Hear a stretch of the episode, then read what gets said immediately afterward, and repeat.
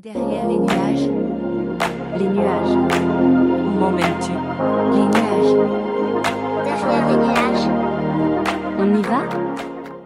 Bonjour mesdames, je suis ravie de vous retrouver à quelques jours de ces fêtes de fin d'année. Bon alors j'ai choisi un sujet euh, qui est un petit peu antinomique, mais pour autant qui va euh, peut-être, euh, je l'espère, vous faciliter la vie et surtout votre digestion pendant ces fêtes. Bienvenue derrière les nuages et allons voir comment votre digestion peut être radieuse et apaisée malgré les tartes, bûches, chocolat, dinde et autres gourmandises. Comme vous le savez, nous débutons toujours derrière les nuages par le chiffre de la semaine. Même si, entre 2014 et 2007, les Français ont baissé leur consommation de dessert, il semblerait que nous sommes les plus gourmands des pays européens. 71% de nos repas sont composés forcément d'un dessert, contre 64% chez nos voisins espagnols et seulement 30% chez nos voisins britanniques. Donc forcément, quand on a des chefs pâtissiers d'excellence, c'est cette tradition de la bûche au marron, au chocolat, aux fruits rouges, à la vanille, etc. C'est toujours euh, compliqué de résister. C'est pourquoi je vous promets que dans cet épisode de Derrière les nuages, je ne vous priverai pas de dessert, mais je vais vous montrer comment bien gérer toute cette semaine et tous vos repas potentiellement si vous en prenez beaucoup. Déjà, comme en toute logique, dans un repas, commençons par l'apéro. L'apéro, souvent, il est bien plus festif hein, que le traditionnel cacahuète rondelle de sauce, mais cependant, il reste souvent très gras et beaucoup trop nutritif, en plus compte tenu de tout ce qui nous attend à la suite de l'apéro. On attaque direct par des toasts, des mini blinis de tarama ou tzatziki ou ce que vous voulez dessus, des canapés euh, aux œufs de limpe, peut-être déjà au foie gras, etc. Et c'est extrêmement gras. En plus d'avoir un apport nutritionnel pas vraiment très intéressant, ces aliments sont riches en graisses saturées, en cholestérol et en sel. Et en plus, si vous avez dû attendre la tante Josette qui est toujours en retard, bah c'est sûr que vous avez déjà euh, fait la razzia sur l'apéro et que vous n'avez euh, pratiquement plus faim pour passer à table. Voici quelques astuces pour un apéro plus léger qui vous permettra de tenir sur tout le repas. Remplacez par exemple les toasts à base de pain ou de biscottes par des feuilles d'endive ou des petits œufs de caille. C'est plus intéressant nutritivement et plus léger mettre le paquet sur les bâtonnets de légumes. hein. Au lieu d'avoir des morceaux de pain ou des toasts, eh ben, prenez des bâtonnets de légumes avec des sauces qu'on appelle des dips. Réalisez des tartinades maison à base de légumes. Un guacamole, une tartinade de légumes, ça peut être de chou-fleur, de carottes, de betteraves, assaisonnées avec des épices. Ces recettes seront bien plus saines que des taramas très gras ou des pâtés. Autre chose, optez pour des crevettes, roses ou grises, des huîtres ou des bulots, sans maillot évidemment, hein, à la place de la charcuterie. Ce sont des produits sains, bruts, riches en iode, en zinc et en autres minéraux essentiels. Et bien sûr, on en parlait il y a quelques secondes, pour éviter d'enchaîner les verres d'alcool, préparez également des eaux aromatisées avec des fruits, ou des herbes fraîches. C'est hyper tendance. Ça fait vraiment son effet quand vous avez une belle jarre bien remplie et c'est très sain. Par exemple, mettez de la menthe avec du citron ou préparez gingembre aux rondelles d'orange. Ensuite, on passe à table et c'est au tour de l'entrée. Pour en mettre plein la vue et rester dans votre esprit de fête tout en cultivant des petits plats sains, je vous conseille de partir sur du cru ou des marinades.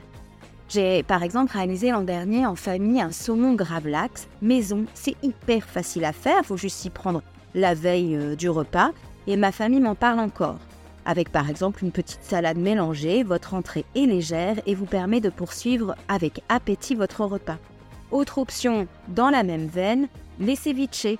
Ce sont des entrées qui sont très faciles à faire, sans cuisson, pleines de saveurs. Par exemple, un ceviche, cabillaud, yuzu, menthe, coriandre, ça vous fera voyager. On passe au plat et ses accompagnements. Bon, alors là, c'est difficile de vous donner des conseils sur le plat parce que c'est souvent une question de tradition. Il y en a toujours un qui voudra absolument la dinde ou euh, la lotte à l'armoricaine, etc. Donc, euh, juste quelques petites informations pour que vous puissiez euh, optimiser au mieux cette partie du repas. Pour conserver le plaisir en étant douce avec votre appareil digestif, voici euh, les quelques attentions que vous pouvez avoir. D'une part, les cuissons. Préférez des cuissons douces pour éviter la fameuse réaction de Maillard. C'est ce qui, euh, cette réaction euh, chimique qui est le fameux grillé caramélisé sur les steaks ou la jolie croûte du pain. En fait, c'est la fusion de la caramélisation des glucides. Les glucides, bah, ça caramélise hein, quand vous faites du caramel avec du sucre, qui se combine à la coagulation des protéines et cela crée eh ben, une réaction souvent inflammatoire dans le corps. Donc limiter la multiplication de produits issus de cuisson forte. Et bien sûr, si sur la table vous voyez un plat qui a des parties cramées, une tarte, un steak, une, une viande, etc., surtout ne mangez pas ces parties cramées, évitez-les car elles sont réputées cancérigènes. Quant aux portions, servez-vous en petites portions et mangez doucement. Dites-vous que c'est donnant-donnant en fait. Vous vous faites un plaisir en mangeant un peu de tout, sans vous frustrer, et en échange, vous limitez la casse en réduisant les portions. La composition de vos assiettes aussi est importante. Intégrez systématiquement des légumes dans toutes vos assiettes et dans tous les moments de vos repas. L'apéro, avec les bâtonnets, les entrées, la petite salade qui vient compléter, les plats, et ben vous faites un peu plus de purée de céleri euh, versus ou de fagots de haricots verts versus euh, la bonne purée de pommes de terre ou des pâtes ou du riz. Ils vous apporteront de la satiété. En plus, les fibres des légumes permettent d'emprisonner les sucres et les graisses en excès pour limiter leur absorption. Ensuite, ce qui est fatal dans le plat principal, ce sont souvent les sauces et les accompagnements. Avec peut-être aussi le grignotage intempestif de pain pour cause d'ennui mortel entre chaque plat ou alors parce que la cousine de à côté n'a rien à raconter. Mais ça, c'est un autre sujet. Finalement, un filet de dinde au four, c'est plutôt très nutritif et sain pour votre corps. En revanche, c'est la petite farce au marron et lardon ou les pommes duchesse beaucoup trop grasses, euh, cuites on ne sait pas comment, ou encore la sauce au vin, qui sont vraiment les coupables du sabotage de vos efforts que vous aurez entrepris jusque-là. Donc attention à toute la composition de votre assiette globale. Vient le moment du fromage. Alors, bien sûr, cet aliment est particulièrement riche et gras, il peut venir entraver vos efforts réalisés jusque-là. Cependant, si vous adorez le fromage, eh bien voici quatre conseils au choix à piocher en fonction de votre gourmandise. Soit vous faites l'impasse sur l'entrée pour essayer de compenser et de limiter l'apport calorique. Première option. Soit vous êtes déjà un petit peu full et vous vous réservez une petite assiette de côté, histoire de ne pas passer à côté de cette hmm, délicieuse bûche cendrée qui sent si bon donc vous gardez pour un autre moment, vous le dégusterez quand votre estomac aura pu se vider un peu et vous en profiterez ainsi deux fois plus. Troisième option, vous succombez au plateau de fromage. Je vous conseille de préférer plutôt les fromages de chèvre ou de brebis car ils sont moins riches et plus digestes. Et quatrième conseil, évitez d'accompagner le fromage avec du pain même s'il est complet ou sans gluten. En fait, le pain, il va être bourratif, il va venir augmenter votre apport calorique sans réel intérêt gustatif. Oui, merci, euh, on sait que parfois c'est trop bon la petite tartine de pain avec le fromage pour certaines, mais c'est très nutritif compte tenu du, du repas global que vous prenez et il vaut mieux vous faire plaisir avec le fromage sans compléter avec le pain, sachant que potentiellement il reste dessert.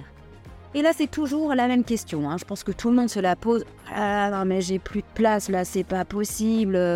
Brigitte, ne sort pas la bûche maintenant. Ou alors, bon, euh, on prend la petite salade de fruits ou le trou normand pour essayer de faire passer. En fait, cette histoire de place pour le dessert qu'on trouve toujours finalement, ça a aussi beaucoup à voir avec notre émotionnel. En fait, Manger du sucre à la fin d'un repas, c'est un peu le pompon sur la pomponnette, hein, car ce sont les desserts qui affichent souvent le plus mauvais score nutritionnel. Mais on est d'accord qu'on se surprend, comme je vous le disais, à dire Oh non, mais alors juste une petite clichette de bûche, hein, histoire euh, de la goûter, parce qu'elle a l'air vraiment très bonne. Mais en fait, cela n'a rien à voir avec l'espace restant dans votre estomac.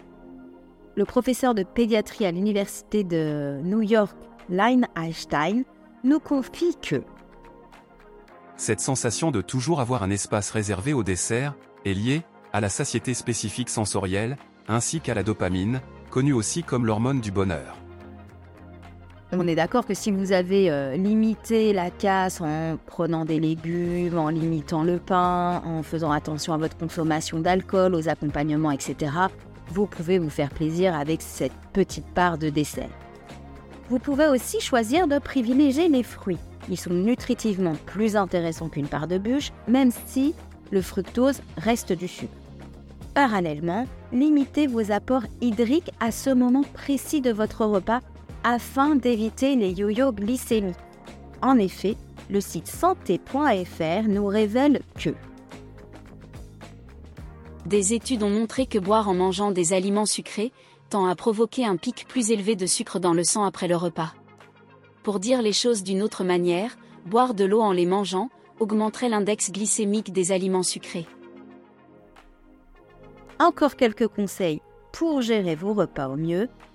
Premièrement, buvez de l'eau. Un grand verre d'eau deux heures avant votre repas, puis une heure avant, puis à l'apéritif. Cela va contribuer à augmenter votre satiété. Vous serez déjà full avant d'avoir commencé et ça limitera en effet votre coup de fourchette. D'autre part, si vous buvez de l'alcool, dites-vous que le phénomène gueule de bois, et je pense notamment à la soirée du jour de l'an, sera limité si vous vous hydratez correctement. Justement, parlons des alcools. Limitez, voire évitez carrément les mélanges. C'est beaucoup de sucre, vous allez épuiser votre foie alors quand même qu'il a un sacré boulot à faire avec tout le reste du repas et vous allez stocker vraiment des graisses en excès. Idéalement, tenez-vous-en à du vin avec un taux d'alcool faible pour limiter au maximum le sucre. Troisième conseil, mangez doucement. Je vous l'ai déjà dit.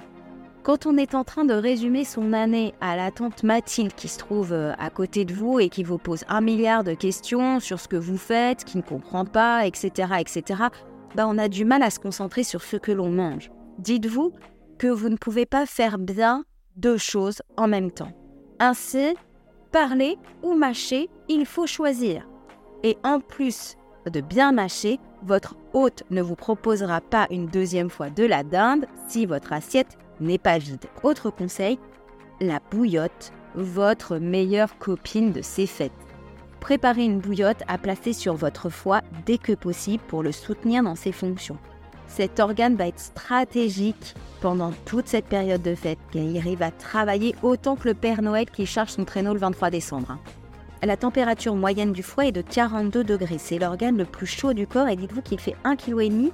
C'est très lourd et donc c'est très volumineux. Donc lui apporter de la chaleur va lui permettre de déporter en fait son énergie sur des fonctions digestives plus importantes sans avoir à maintenir aussi sa température puisque vous apportez de la chaleur directement avec la bouillotte. Quatrième conseil, on se bouge pour la balade digestive. Vous avez toujours une tante ou une cousine qui veut aller faire un tour après le repas? Eh bien, elle a bien raison. Après vous être éternisé à table, rien de mieux que d'aller marcher pour digérer. Vous limitez le pic glycémique. En plus, la marche est anti-inflammatoire. Donc 15 à 20 minutes suffiront pour respirer, vous détendre et aider votre corps à prendre le relais. Bien sûr, se déhancher sur des rythmes endiablés le soir du jour de l'an, ça compte aussi. Hein. Enfin, dites-vous que votre corps est merveilleux. Vous allez sûrement cumuler les excès pendant cette grosse semaine et votre corps ne vous en tiendra même pas vraiment rigueur. Enfin, pas tout de suite. C'est une machine merveilleuse. Mais petite question pour terminer euh, cet épisode. Si vous aviez un trésor entre les mains, est-ce qu'il vous viendrait à l'idée de le casser pour voir s'il résiste? Ou vous en prendriez soin? Bon allez, moi je dis ça, je dis rien. Hein. Je vous souhaite en tous les cas de très belles fêtes de fin d'année. Je vous retrouve très prochainement pour un futur épisode de Derrière les nuages. Et d'ici là, prenez bien soin de vous.